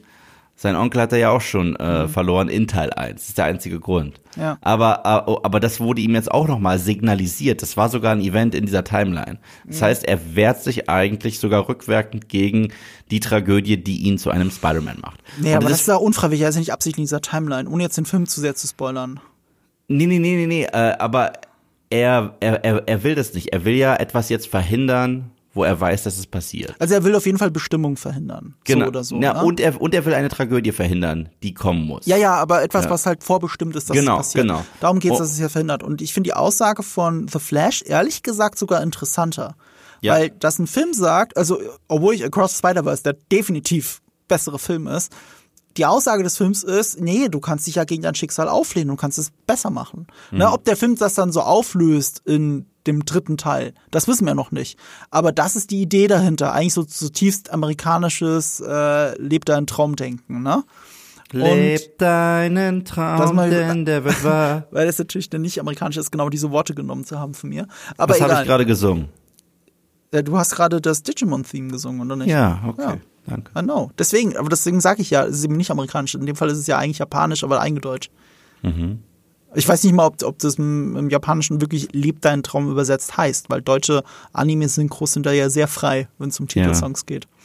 Toller Ähm, Song. Aber das einmal dahingestellt. So, und ähm, was aber The Flash als Aussage hat, finde ich insgesamt bisher, ohne, ohne Beyond the Spider-Verse gesehen zu haben, eigentlich interessanter. Die Aussage, dass du halt nicht immer eine Lösung haben kannst. Es gibt für viele, manche Probleme gibt es halt mehrere Lösungen, nicht die eine. Und damit ist es keine Lösung für dich. Ja. Es erinnert mich tatsächlich an eine meiner Lieblingsfolgen aus Smallville. Okay. Ein bisschen. Weil Smallville hat für mich den Tod von Jonathan Kent noch tragischer gemacht. Mhm. Okay. Ich, ich, ich muss sagen, ich bin kein Fan von Jonathan Kents Tod in Man of Steel. Das ist Ja, eine der, der, der ist albern. das ist eine der Problematiken, die ich habe mit, mit Man of Steel. Ja. So, weil für mich war das krasseste, dass etwas wie ein zu hoher Cholesterinspiegel Mhm. ist etwas, gegen das selbst ein Gott wie Clark Kent nichts ausrichten kann und Jonathan verliert. Das Mhm. fand ich immer so, trag so, so, so fucking tragisch, weißt du? Es ist nicht irgendwie ein Bad Guy, der ihn killt oder ein Sturm, wo er ihn eigentlich hätte retten können. Nein, es ist ein Herzinfarkt. Was soll er machen? Er Mhm. kann nichts machen. Das fand ich so tragisch, ja? Und in Smallville sind sie da die Extrameile gegangen. Und zwar, da zitieren sie den, den, den Donner-Film, den Richard Donner ähm, Superman-Film. Und zwar, da verliert er Lana Lang in einem Autounfall. Und geht in die, in den Fortress of Solitude zu Jor-El und bittet den Tag zurückzudrehen. Das ist wie bei, äh, so ein bisschen wie bei äh, Richard Donners Superman. Und ihm wird es genehmigt, aber ihm, er, er wird gewarnt, dass sowas immer Konsequenzen hat. Und er scheißt drauf, weil es die Liebe seines Lebens, zu dem damaligen Zeitpunkt zumindest, rettet sie. In dem gleichen Abend, äh, weil der Tag ein wenig anders verläuft, läuft Lionel Luther zu Jonathan Kent, provoziert ihn und er regt sich so auf, dass er einen Herzinfarkt kriegt und stirbt. Und das heißt, Clark muss dann auch noch damit leben, ich glaube, ich bin daran schuld, dass mein Vater tot ist. Und das macht's noch tragischer. Ja, das ist richtig. Ja. Aber um jetzt nochmal auf Flash zurückzukommen, ähm, ich finde das sogar an der Aussage einfach besser als bei Cross sogar, spannender und das ist schon sehr cool. Und wir haben ja schon gesagt, es gibt ja Sachen, die können wir nur im Spoiler-Part besprechen. Dazu gehört eben dann auch äh, Supergirl und äh, Batman halt. Und äh, dass Michael Keaton in dem Film stirbt und dass das nicht verhindert werden kann. Dass ähm, Supergirl in dem Film stirbt und dass das nicht verhindert werden kann. Und dass dieses ganze Universum, diese ganze Timeline, in der er sich befindet, dem Untergang geweiht ist. Die Welt ist dem Untergang geweiht, weil General Zod gewinnen wird. Das finde ich halt schon cool. Und das finde ich ehrlich gesagt spannender, als jetzt was, keine Ahnung, wie No Way Home da rausgeht. Ne, Doc Ock ist jetzt bei den Guten okay und dann wird er quasi zurück. Du kannst damit ja im Nachhinein sagen, oh, deswegen hat dann Spider-Man 2 auf einmal so einen Sinneswandel, weil der Doc Ock aus No Way Home zurückgegangen ist in ihn rein. So, äh, es gibt nicht wirklich viel Sinn für den Green Goblin, aber es ist wie es ist. Und ähm, ich, äh, ich finde da tatsächlich The Flash überraschend spannend und konsequent. Und dann, wenn der emotionale Moment dazu kommt, dass er seine Mutter aufgeben muss. Das war der Moment, wo ich im Kino Tränen gesehen habe. Ja. Und ich muss auch sagen, ähm, was, was, was, was, was du gerade gesagt hast, ähm, dieses Ereignis mit, mit Saat, dass man das nicht verhindern kann, nicht nur das, es validiert sogar auch noch Man of Steel, dass die Welt trotzdem auch Clark direkt gebraucht hat. Ja. Das finde ich auch stark, dafür, dass wir, dass so häufig darüber geredet wird, wie jetzt mit Clark Kent umgegangen wird, seitdem Henry Cavill nicht mehr da ist. Ich finde, das ist eigentlich eine Riesenverbeugung davor. Ja. Und das halt in Person von einer anderen Person. Weil, weil äh, Sasha Cal als, als Supergirl, die war so gut in dem Film. Ich meine, die hat nicht mal eine Handvoll Szenen. Du, hat, du kannst an einer Hand abzählen und ich habe einen ganzen Helden-Arc gekriegt. Von äh, bisschen Origin-Story, auch wenn sie nur erzählt wurde, bis zu dem Schritt, äh, die neue Person zu sein. Eigentlich in kurz habe ich Man of Steel gekriegt, aber mit einem tragischen Ende. Ja, und sie hat äh, sogar die Schauspielerin hat äh, Henry Cavill den Film gezeigt Ja. und, sa und seinen Segen äh, wollte sie haben und hat gesagt, ich habe vom Man of Steel den Segen bekommen. Oh. Und sie, und sie meinte, son, äh, sonst hätte es sich falsch angefühlt. Ja. Mhm. Sie ist ein Hardcore Henry Cavill Fan und ha- Hardcore Superman Henry Cavill Fan. Und dann hat er die so ein bisschen in den Arm genommen und gesagt, ja, du hast meinen Segen. Und das ist sehr süß. Ich habe sogar ein bisschen die Hoffnung, ne, weil jetzt das DCU kommt, weil James Gunn den Film so toll findet, weil James Gunn es wichtig ist, einen Supergirl-Film zu haben.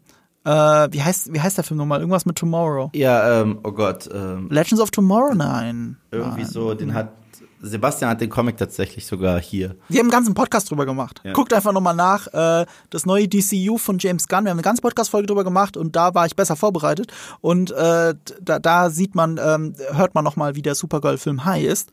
Und da geht's im, witzigerweise genau darum, was sie ja in dem Film nur erzählt. Dass sie den Untergang gesehen hat von Krypton. Ja. Und das ist das Thema. Und ich habe jetzt, jetzt bisschen die Hoffnung, dass Sasha Cal als äh, Supergirl zurückkommt und genau das spielt Ja. wenn der ich Film genau. kommt. Mal gucken. Also ich finde das, ich finde das, das wird gut passen. Und ich bin immer noch sehr gespannt, wie James Gunn äh, seinen eigenen Superman-Film, Superman Legacy realisieren wird, weil er halt so ein krasser Superman-Fan ist. Also man merkt es schon, wenn man ihn auf Social Media folgt und er so random einfach Bilder von äh, allen Superman-Inkarnationen aller Comics äh, einfach so postet. Ähm, du, du merkst die große Liebe. Ich bin echt gespannt, wie so jemand, äh, der eine Filmografie hat wie Guardians oder, oder eben The Suicide Squad, äh, wie er sich Superman als Film vorstellt. Weil richtig vorstellen kann ich es mir halt immer noch nicht. Ich auch nicht. Ne, weil das wird ja nicht eben das lustige Ding. Wir wissen aber, dass er Emotionen beherrscht. Und äh, wir wissen, dass äh, Christopher Reeve als Superman sein Superman ist. Und warum auch immer er mit Henry Cavill nicht übereingekommen ist, es hat auch damit zu tun, dass er sich einen anderen Superman vorstellt, der halt jünger ist, aber auch diese Ideale so in sich trägt. Ja, so, so, so ein bisschen dieses richtig old-fashioned, diese, Ja. dieses Captain America-mäßige. Genau, genau. Also, Truth, Justice and the American Way ist Superman. Ja. Und das will er sehen. Und Ja. da bin ich jetzt gespannt. Auch gerade nach dem Film. Und natürlich kommt Christopher Reeve und sogar das alte Supergirl kommen in dem Film vor. Da hat es echt aber auch als emotionaler Moment, finde ich, ganz schön funktioniert. Es war auch wieder so ein Moment, wo ich dachte, ah, James Gunn, I know, I see. Aber das war auch das Beste von diesen CGI-Dingern, waren Christopher Reeve und Supergirl. So, das, das, das sah noch am besten aus. Es, es gab sogar ganz kurz einen Henry Cavill auch zu sehen. Ja, Es gab Adam West zu sehen. Ja, Es gab den ersten Schwarz-Weiß-Batman zu sehen. ja. Tatsächlich. Es gab, oh Gott, ich habe so viel, es gab Ist das dann, warte mal, ist das dann auch der Batman, den, ähm, nee, nee, warte. Nee, nee, so, das bring ich jetzt durcheinander. Äh, weil, weil Ben Affleck hat doch mal Superman gespielt in dem Film äh, Hollywoodland. Ach so, ja. Also er hat den, den Superman-Darsteller gespielt, der in diesem Schwarz-Weiß-Film Superman gespielt hat. Also ich bin mir nicht sicher, weil das so, so, so, so viel auf einmal war, aber sollte man auch den ganz alten Superman gesehen haben, hat man in der Theorie eigentlich Ben Affleck zweimal in dem Film gesehen. Einmal als Superman, einmal als Batman. Yep. Und die haben auch den alten Flash gezeigt. Ja, oder? Das war schon crazy. Also, Und ganz wichtig, und da gab es den größten Szenenapplaus, obwohl es schon vorher überall auf den Nachrichtenportalen geleakt wurde, Nicolas Cage als Ja. Superman. So, Ja. das ist halt ein schöner Metakommentar auf mehreren Ebenen. Das eine ist, ähm, er hätte mal in den 90er Jahren äh, für Tim Burton, der ja auch die ersten drei Batman-Filme gemacht hat, also den von 89 und 92, ähm, er hätte für ihn Superman spielen sollen in dem Film Superman Lives. Und es gab sogar schon Testaufnahmen, Kostümproben und eine sehr wilde Produktionsgeschichte, teilweise mit leuchtenden Kostümen und lauter so ein Kram. Und dazu gibt es eine sehenswerte Doku. Die habe ich selber nie ganz gesehen, nur szenenweise, aber immerhin, die ist gut.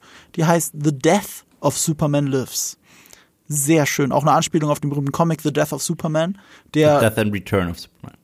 Äh, hieß der Comic aber nicht zuerst The Death of Superman. Ja, ja, das ist ja der wurde, Punkt. genau, genau.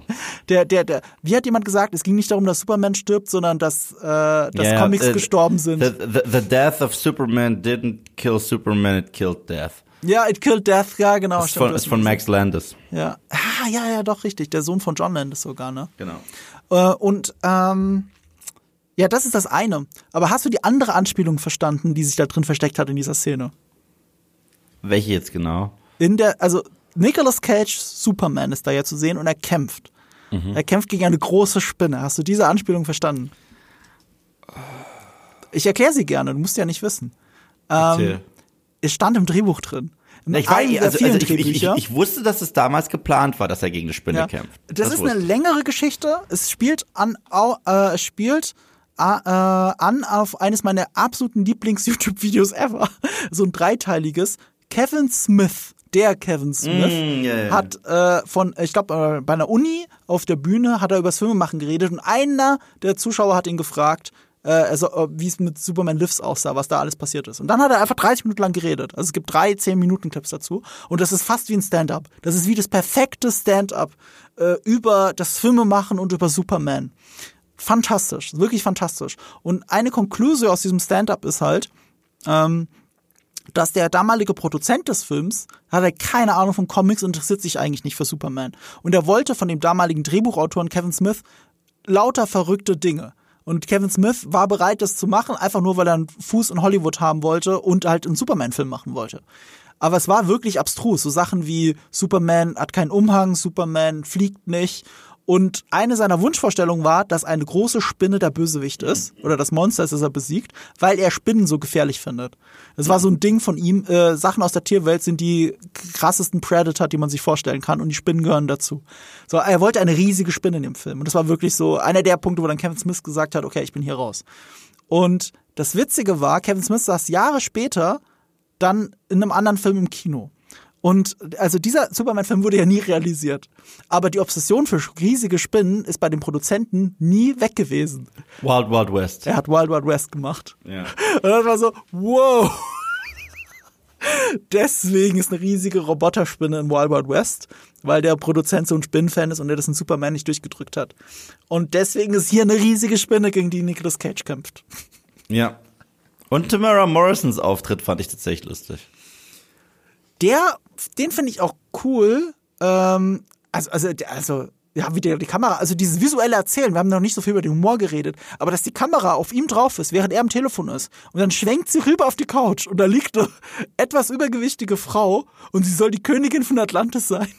Ja, Dieser sagt- Gag war sagt so er auch, gut. Sagt, und das ist auch James Gunn Humor. Ja, so, oder? so willst du mich verarschen? So, so das ist das ist nicht Nicole Kidman. So und äh, das das ist gut. Ich, ich mochte generell, wie damit umgegangen ist, dass er halt diese Welt erschaffen hat ohne die Metawesen. Das heißt, Ja. man googelt Wonder Woman und findet eine alte Wahrsagerin im Internet. Ähm, man ähm, sucht nach Superman, den gibt es gibt keinen Clark Kent. Man äh, redet über über äh, Aquaman und alle sagen, es ist ein Superseepferdchen. Ja. So. Und Batman kennt man aber. So Batman kennt man von früher. Und ich fand auch die Idee spannend, wie hier das funktioniert mit dem Verändern, weil es ist ja nicht so, obwohl es sehr viele Back to the Future Anspielungen gibt, wortwörtlich. Ich meine, äh, ob Barry Barry trifft. Es gab ja zwei unterschiedliche Ezra Millers. Der eine, der noch nerviger war, was übrigens gut ist, weil ich fand Ezra Miller ist Barry Allen immer nervig in Justice League. Aber dadurch, dass er jetzt jemanden hat, der nerviger ist, muss der andere wortwörtlich ein bisschen erwachsener sein. Das war eigentlich ein guter Arc für ihn, Ja, ich. super. Und das hat Ja. fantastisch funktioniert. Das hat funktio- das hat richtig und, gut- Und wir haben das CGI gemeckert, aber das ist flawless. Das ich, ist super. Ich habe nicht gesehen, wie sie es gemacht haben. Meine Theorie ist, sie haben es gemacht wie bei Social Network, ein Mhm. Stand-in und dann das Gesicht äh, drauf projiziert quasi digital, so dass du bei Army Hammer und Social Network auch nicht gesehen hast, welchen der beiden Zwillinge er in Wirklichkeit gespielt hat in der Szene.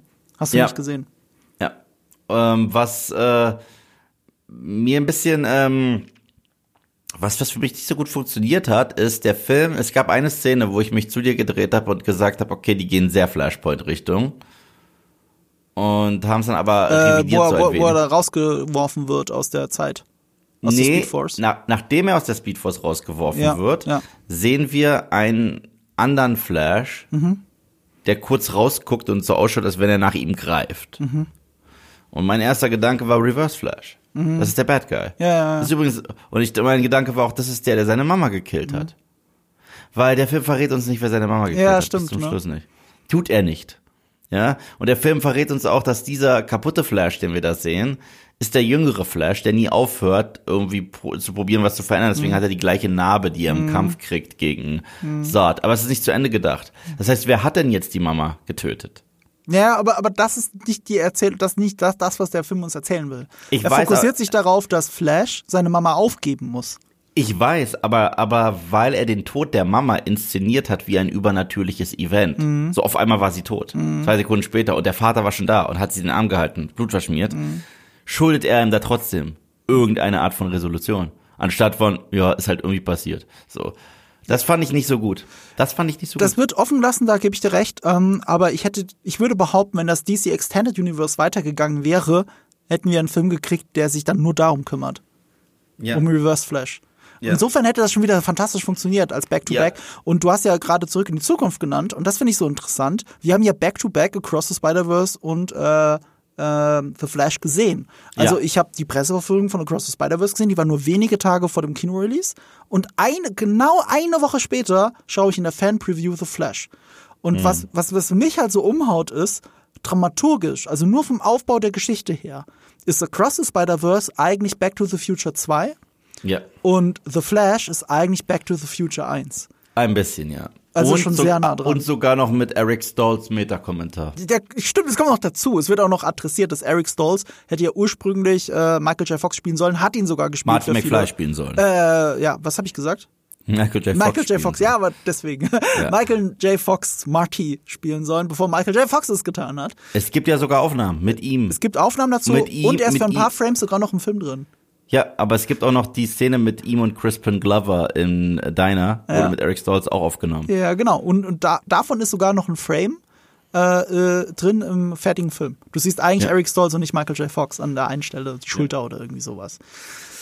Ja, äh, auf jeden Fall, ähm, äh, das ist schon äh, interessant, dass diese zwei Filme unabhängig voneinander entstanden sind und dann nur eine Woche mit einer Woche Abstand, wir sie gesehen haben, mit zwei Wochen Abstand im Kino landen.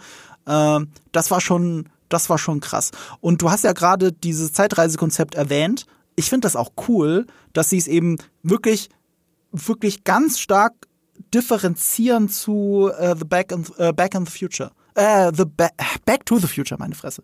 Äh, weil unser Verständnis, wie Zeitreise funktioniert, ist in der Popkultur so hart geprägt durch Zurück in die Zukunft. So hart geprägt davon, dass sie ja bei Avengers Endgame Nachdrehs machen mussten, wo dann der Hulk erklärt, wie Zeitreisen funktioniert in diesem Film, weil die Leute denken, es muss doch wie ein Zurück in die Zukunft sein, aber so funktioniert das ja in der Theorie nicht, sondern es gibt mehrere Timelines, würdest das Multiversum aufmachen.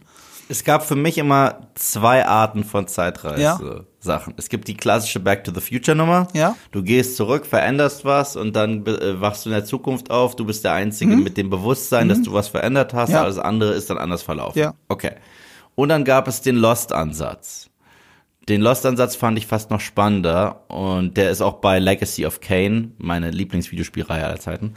Ähm, und zwar, du gehst zurück in die Vergangenheit, um etwas zu verändern, du kannst es aber nicht verändern. Und jeder Versuch, es zu verändern, sorgt nur dafür, dass du es überhaupt erst machst. Da würde ich aber dagegen halten, es gibt den dritten, nämlich des Multiversums, der verschiedenen Genau, genau. Ja, und das Multiversum ist jetzt so an Popularität der letzten Zeit. Ja, so aber das ist der dritte Popkultur. Ansatz. Genau. Und selbst das Multiversum hier ist wilder als bei Marvel, Mhm. muss ich sagen. Ist wilder. Weil das wird ja sogar erklärt anhand dieses Spaghetti-Vergleichs. Und das fand ich cool, darauf wollte ich hinaus. Das ist Ja. eine echt eine gute, sinnbildliche Erklärung. Die meisten zurück in die meisten Zuku Rei- Zeitreisefilme äh, haben ja wirklich diese 0815 äh, Exposition Dump Erklärszene, wie zum Beispiel auch Endgame, wie das Zeitreisen dort funktioniert.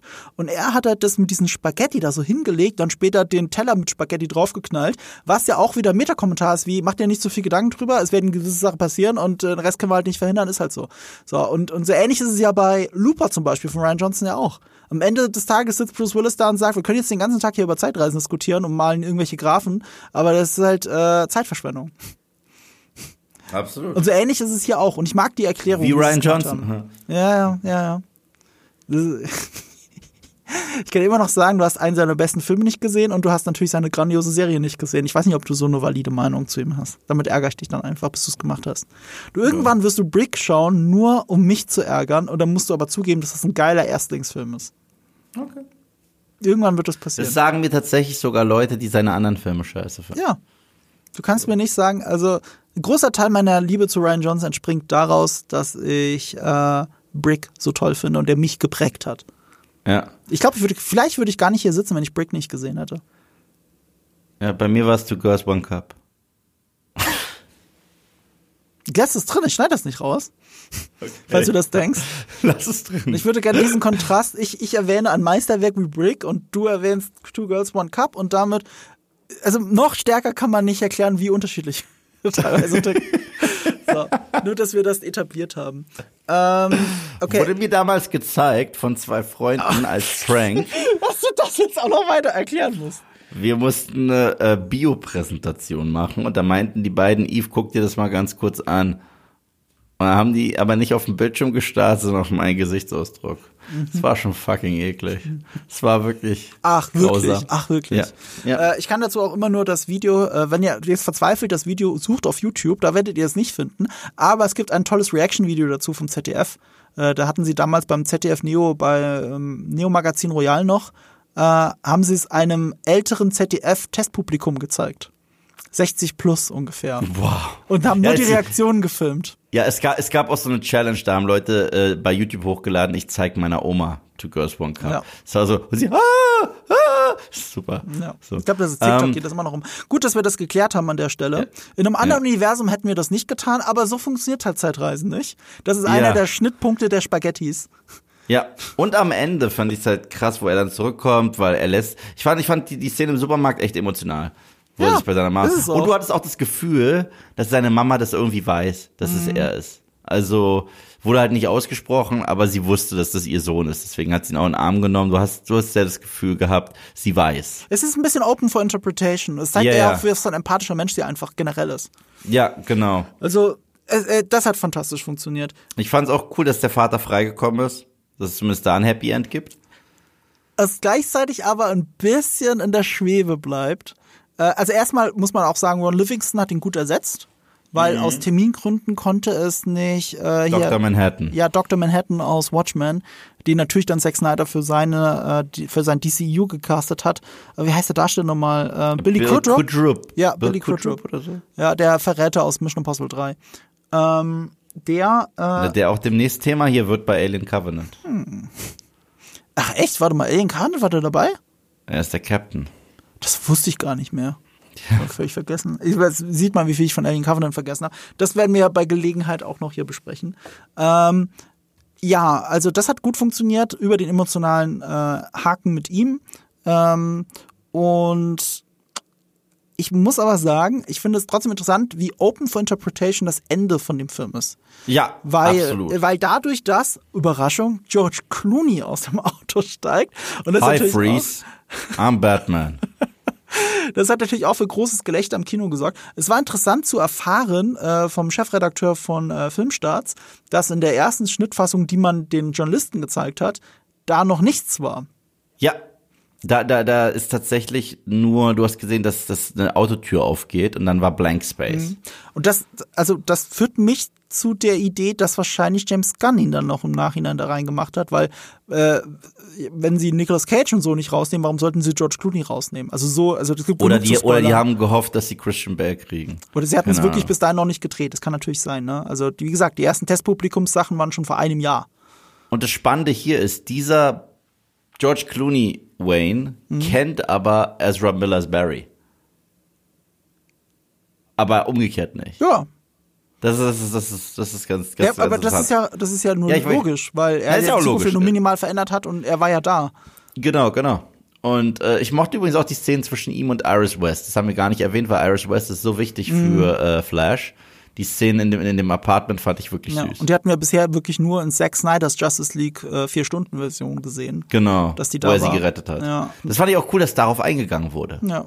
Das, das hat so ein bisschen äh, den Snyder Cut ähm, Kanon gemacht, Ja. als sie gesagt hat, kennen wir uns nicht? Ja, ja, es ist schon generell, der Film hat sich schon angefühlt, als würde er sowohl zu Joss Whedons Snyder, äh, Snyder Cut, äh, Joss Whedons Justice League passen, als auch zum Snyder Cut.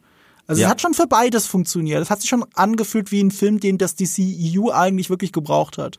Ja, und erst recht, äh, der Snyder Cut hat ja auch das erste Mal äh, auf der Leinwand Barrys Fähigkeit gezeigt, die Zeit zu verändern. Genau, das stimmt. Das kommt noch dazu. So. Und das erwähnt er ja sogar. Dieses Ja. äh, mal eine Sekunde zurück. Wobei, warte mal, ist das nicht auch schon Joss Whedons Version Nein. so, dass er ganz Nein, kurz, nein, ganz am Ende? Nicht? Nee, nee, nee, nee. Er, er reist am Ende nicht zurück in die Zeit? Soweit ich weiß, im Joss Whedon Cut nicht.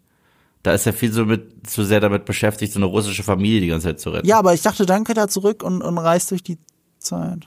Ich glaube, das ist nur Ich bei. habe den nur einmal ganz gesehen und das ist halt ich, gla- entsprechend ich lange her. Ich auch. Aber ich glaube, das ist nur im Snyder Cut, weil da gewinnt ja dann Mhm. Steppenwolf und er dreht dann die Zeit zurück.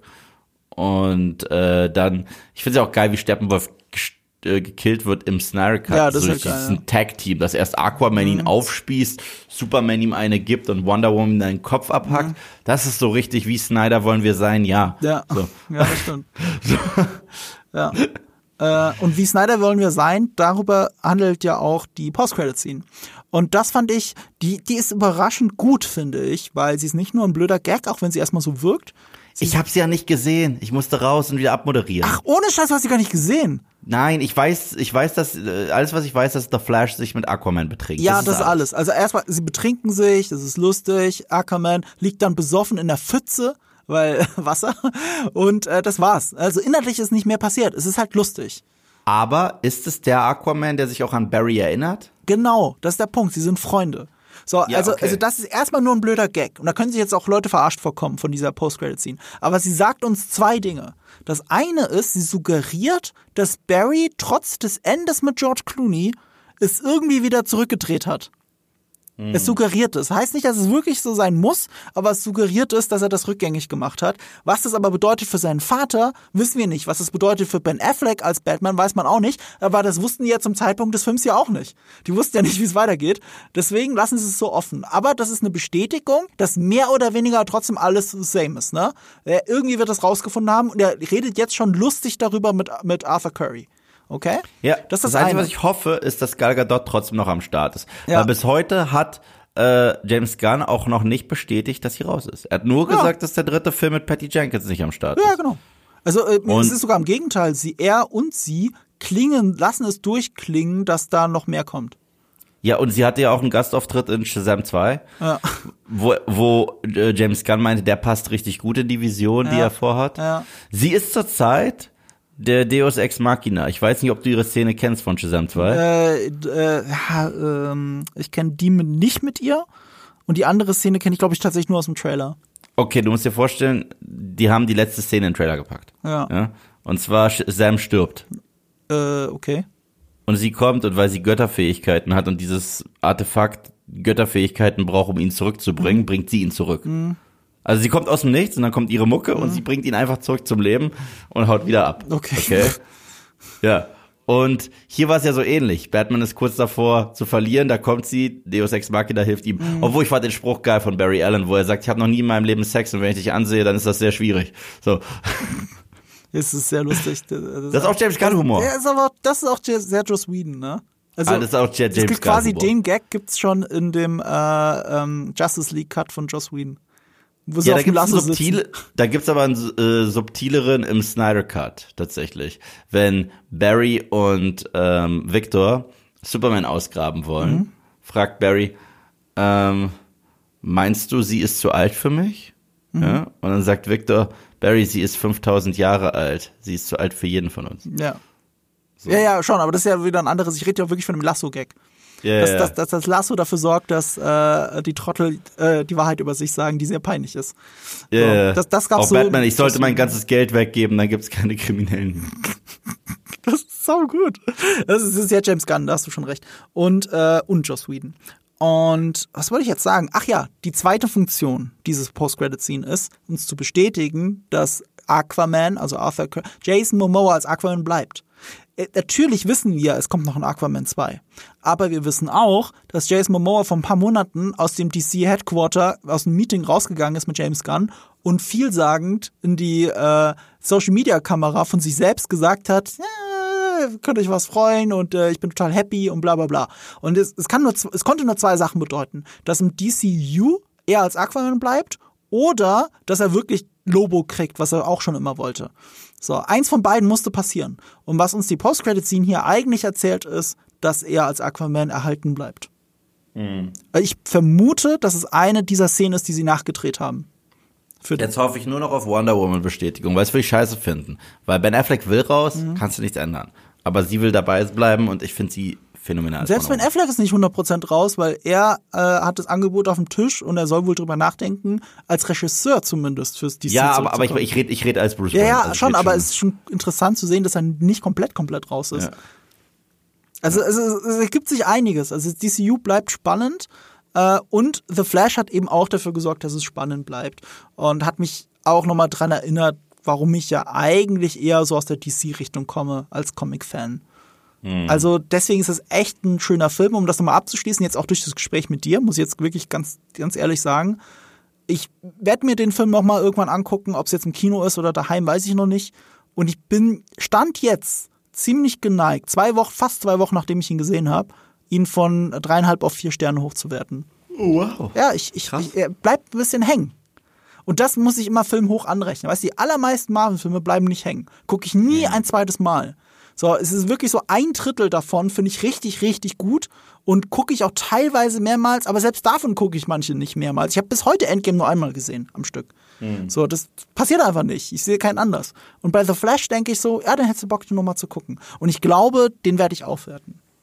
Ich finde auch generell die DC-Filme gut oder schlecht, muss ich tatsächlich sagen. Also diese DCEU-Filme, gut oder schlecht, fühlen sich alle trotzdem individueller an als der Großteil des Marvel-Universums. Ja, aber das ist ja auch der Nachteil gleichzeitig für Das das ist, ja, das, es, ist, äh, es ist ein Nachteil, aber auch Vorteil, Ja. Vorteil, weil das sorgt dafür, dass du diesen Effekt hast. Mhm. Du willst ihn noch mal gucken irgendwann.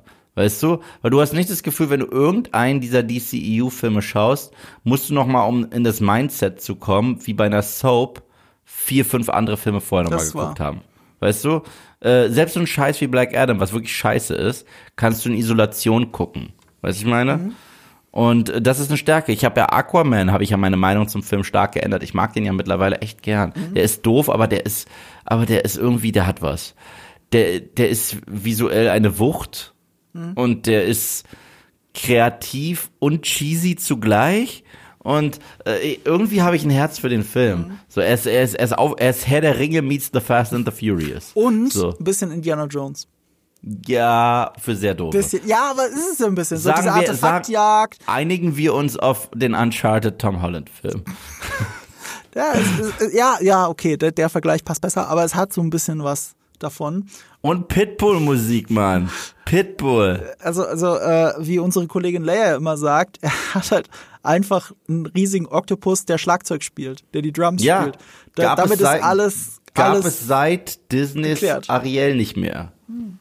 Das macht den Film halt überraschend gut. okay, äh, Sag mal, hast du, hast du äh, den, den, ich habe ja den, den neuen Ariel nicht gesehen. Ne? ich auch nicht. Hast du den, den Aquafina-Song gehört? Den habe ich gehört, ja. Den haben sie veröffentlicht auf YouTube. Der kommt aus der Hölle. Ich finde da, äh, also aus der Hölle hätte ich jetzt nicht gesagt. Ich hätte dann gesagt, in einem anderen Film hätte es vielleicht besser gepasst. Das, das Ding ist halt, weißt du, du Es sind Geräusche. ja, das ist halt, Es sind Geräusche. die, äh, wollen wir jetzt nicht zu weit abschweifen, aber die nehmen halt einen Film und haben wenig Neues hinzuzufügen. Und stattdessen machen sie das Alte nur schlechter, weil, weil sie ja natürlich wieder die Charakteristiken von, von diese unvergleichbaren Charakteristiken von Animationsfiguren äh, in erschreckend echt und trotzdem uncanny aussehende Tiere packen und das dann deswegen so merkwürdig ist und creepy ist. Und deswegen kann ich mit den meisten Realverfilmungen der Animationssachen von Disney nichts anfangen, nur deswegen.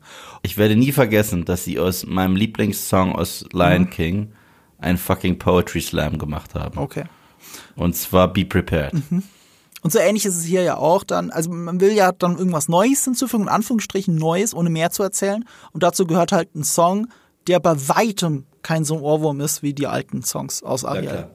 Und das, das ist halt, der Film, der, der Song ist für mich ein Symptom, aber kein Problem. Weißt du? Ja. Hast du auch wieder recht. Gut. Und, und über andere Probleme und Symptome werden wir dann demnächst nochmal in Alien Covenant reden, was wir schon angedeutet haben, unserem Rewatch endlich zu beenden. Und sollte das dann endlich mal geklappt haben, dann werden wir auch über Indie reden. Oh ja. aber zuvor noch über äh, Secret Invasion. Stimmt. Indie. Oh, ja, den, den, den werde ich schon sehr bald gucken. Ich bin gespannt, was du zu Secret Invasion sagst. Bin wirklich gespannt. Es kann bei dir alles sein. Zwischen She also She-Hulk nicht ganz, aber zwischen Falcon and the Winter Soldier und äh, The Winter Soldier ist alles bei dir drin, wie du, den, wie du die Serie findest. Okay, okay, okay. Da bin ich okay, gespannt. Ansag. Ja, ich weiß nicht, Ja, ob das eine also- Ansage ist. Das ist ein Spektrum, das ich da gerade dargelegt habe. Von sehr schlecht. Ich weiß, dass du Falcon Winter Soldier hasst. Und, Hassen äh, ist ein starkes Wort. Ich finde es nur nicht gut. Ich finde es nur nicht Okay. gut. Hassen ist bei mir She-Hulk. Ja. So. Okay, aber hassen wirst du es jetzt, glaube ich, nicht. Nee, glaube ich auch nicht. Das ist auch Also, ich- schwer nach Weißt du, was ich erwarte? Ja? Was ich erwarte, Ja. ist, es wird okay.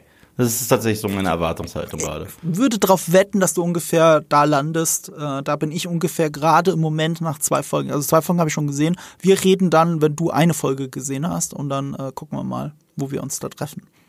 Also das wird demnächst passieren. Und wenn ihr das alles nicht verpassen wollt, dann abonniert uns natürlich, wenn es euch gefallen hat.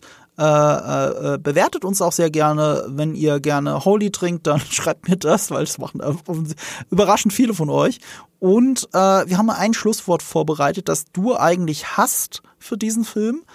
Aber ich bin immer noch der Meinung, äh, irgendwie Soll ich wenigstens noch mal ist es erklären, catchy. warum ich's hasse ja, für die da erklär, warum du es hast. Okay. Im 89er Batman-Film gibt es eine Sequenz, wo der Joker äh, Vicky Vale überfällt. Mhm. Und Batman ist gerade nicht da, sondern nur Bruce Wayne. Und er weiß nicht, wie er damit umgehen soll, also nimmt er ein Brecheisen in die Hand und tut auf Choleriker, sagt, wanna get nuts? Let's get nuts! Ja, und dann schießt der Joker halt auf ihn. Und das ist ein Satz, der war gespielt für den Moment, wo er jemanden raushängen lässt, der er nicht ist. Aber weil das so ein ikonischer Satz geworden ist, der zu äh, Meme-Potenzial wurde und heutzutage generell so Generation TikTok, Generation Inter Instagram, so, was sind die ikonischen Sätze von den Filmen, die man mag? So ähnlich wie bei No Way Home, dass Norman Osborn sagen muss, you know, I'm something of a scientist myself. So, weil es halt überall äh, dieses Meme ist. Genau das macht man hier, dass er aus dem Nichts sagt, wanna get nuts? Let's get nuts.